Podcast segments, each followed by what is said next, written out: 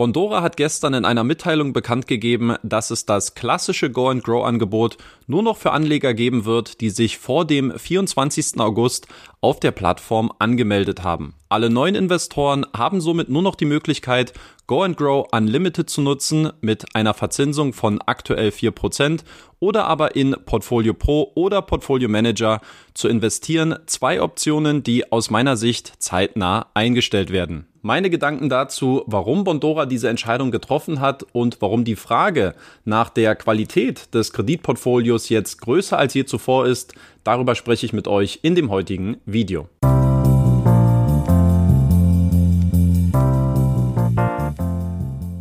Und damit herzlich willkommen zurück aus der Sommerpause. Ich hoffe, es geht euch allen gut soweit. Ja, das war natürlich eine Hammermitteilung, die wir da gestern von Bondora erhalten haben.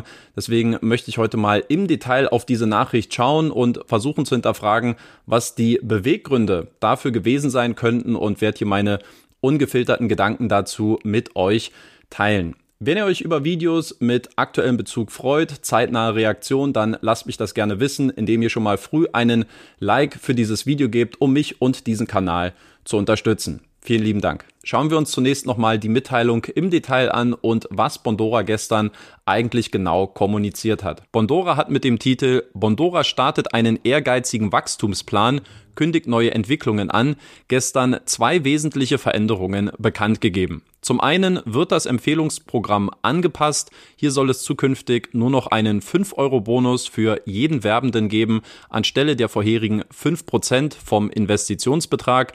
Zum anderen wird das klassische Go-and-Grow-Produkt jetzt als eine Art Exklusivangebot präsentiert, welches ausschließlich für Investoren gilt, die bereits vor dem 24. August auf der Plattform gewesen sind. Warum hat Bondora diese Entscheidung getroffen? Ich habe dazu mal ein paar Hypothesen aufgestellt und werde auch versuchen, diese zu beantworten. Hypothese Nummer eins: Bondora versucht dadurch, schwächelnde Produkte wie Portfolio Pro oder Portfolio Manager zu retten und versucht durch diese Maßnahme deren Attraktivität zu steigern. Aktuell sieht es so aus, dass der Anteil der neu finanzierten Kredite, die in diese Produkte wandern, in den letzten drei Monaten nur noch bei unter vier Prozent lag. Dass Bondora dadurch versucht, Portfolio Pro und Portfolio Manager wieder attraktiver zu machen, halte ich aus den folgenden Gründen allerdings eher für unrealistisch.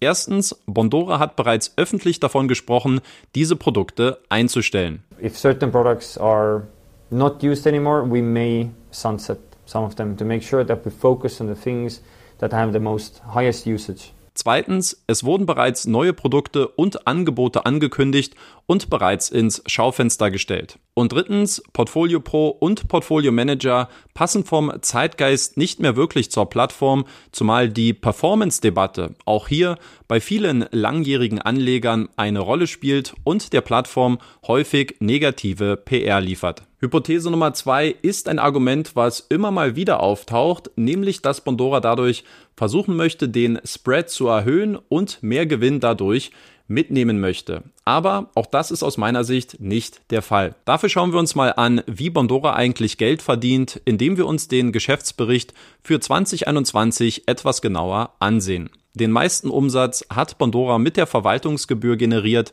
die 64 Prozent vom Gesamtumsatz ausgemacht hat. Diese beträgt jährlich 4% der ursprünglichen Kreditsumme und seit einigen Jahren sind hier auch die Gebühren aus dem Schuldenmanagement ebenfalls mit enthalten.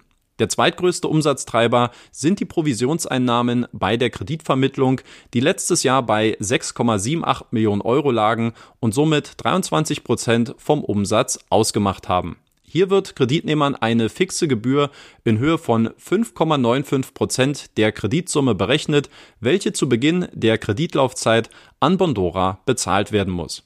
Danach folgen zusätzliche Einnahmen, wozu unter anderem Gebühren für B-Secure gehören. Hier haben Kreditnehmer im Austausch gegen eine monatliche Gebühr die Möglichkeit, den Tag der Ratenzahlung oder aber auch die Länge der Kreditlaufzeit flexibel anzupassen. Natürlich steigert Bondora durch eine geringere Verzinsung die Marge im Kreditgeschäft. Der Spread wird allerdings nicht als Umsatz verbucht, sondern wird für den Aufbau des Liquiditätspuffers genutzt, um dadurch die Liquidität bei Go and Grow sicherzustellen. Hypothese Nummer drei und damit sind wir dann auch wieder beim Thema vor der Sommerpause. Bondora hat schlichtweg Performance-Probleme beim Kreditportfolio und besitzt Schwierigkeiten, eine nachhaltige Rendite oberhalb von 8, 9 oder 10 Prozent zu erzielen. Alles, was wir wissen, ist, dass die Gesamtperformance bei Bondora nach 14 Jahren bei 7,3 Prozent liegt. Was wir nicht wissen, ist die Tatsache, wie Go and Grow seit April 2018 abgeschnitten hat und wir werden dazu in absehbarer Zeit auch sicherlich keine Antwort mehr bekommen. Meine persönliche Vermutung lautet, dass sich die Performance-Probleme aufgrund der zuletzt anhaltend hohen Inflation zuletzt sogar noch etwas zugespitzt haben könnten. Allein in Estland, dem Heimat- und auch dem größten Kreditmarkt von Bondora, lag die Inflationsrate zuletzt bei 23 Prozent und gehört damit zu den negativen Spitzenreitern im europäischen Umfeld. Dass dadurch manche Kreditnehmer vielleicht größere Rückzahlungsschwierigkeiten besitzen als sonst, scheint daher nicht so weit hergeholt zu sein. Aus meiner Perspektive ist die Absicht, neue Anleger in Go and Grow Unlimited zu drücken, bei weitem kein Wachstumsschritt, sondern einzig und allein ein Schutzmechanismus, um das Go and Grow Produkt weiter aufrechtzuerhalten. Ich meine, man muss es sich mal vorstellen, wir leben aktuell in hochinflationären Zeiten, bei der das klassische Go and Grow Produkt vor Steuern nicht mal die aktuelle Inflation ausgleicht. Wie kommt Bondora also darauf, dass Anleger jetzt momentan eine vierprozentige Tagesgeldalternative in einem Risikoumfeld wie Peer-to-Peer-Kredite suchen würden? Wenn das der tatsächliche Antrieb von Bondora gewesen sein soll, dann bleibt uns eigentlich nichts mehr übrig, außer der Plattform eine gewisse Art von Realitätsverlust zu bescheinigen. Weil ich davon persönlich aber nicht ausgehe und weil ich glaube, dass die Plattform deutlich klüger ist, gehe ich mal davon aus, dass die Performance-Debatte und die Performance-Problematik weiterhin das ausschlaggebende Motiv ist, warum Bondora zu dieser Handlung gekommen ist. Wie siehst du das Ganze persönlich? Schreib mir das gerne mal in die Kommentare und ich würde mich auch freuen, wenn wir uns in einigen Tagen wiedersehen. Dann gibt's nämlich ein Depot-Update und ein Rückblick auch auf die Informationen und die Neuigkeiten zu den anderen Peer-to-Peer-Plattformen und so viel vorweg. Es hat sich auch an anderen Orten sehr, sehr viel getan, worüber auf jeden Fall gesprochen werden muss. Deswegen würde ich mich freuen, wenn du den Kanal abonnierst und wir uns dann in einigen Tagen schon wiedersehen.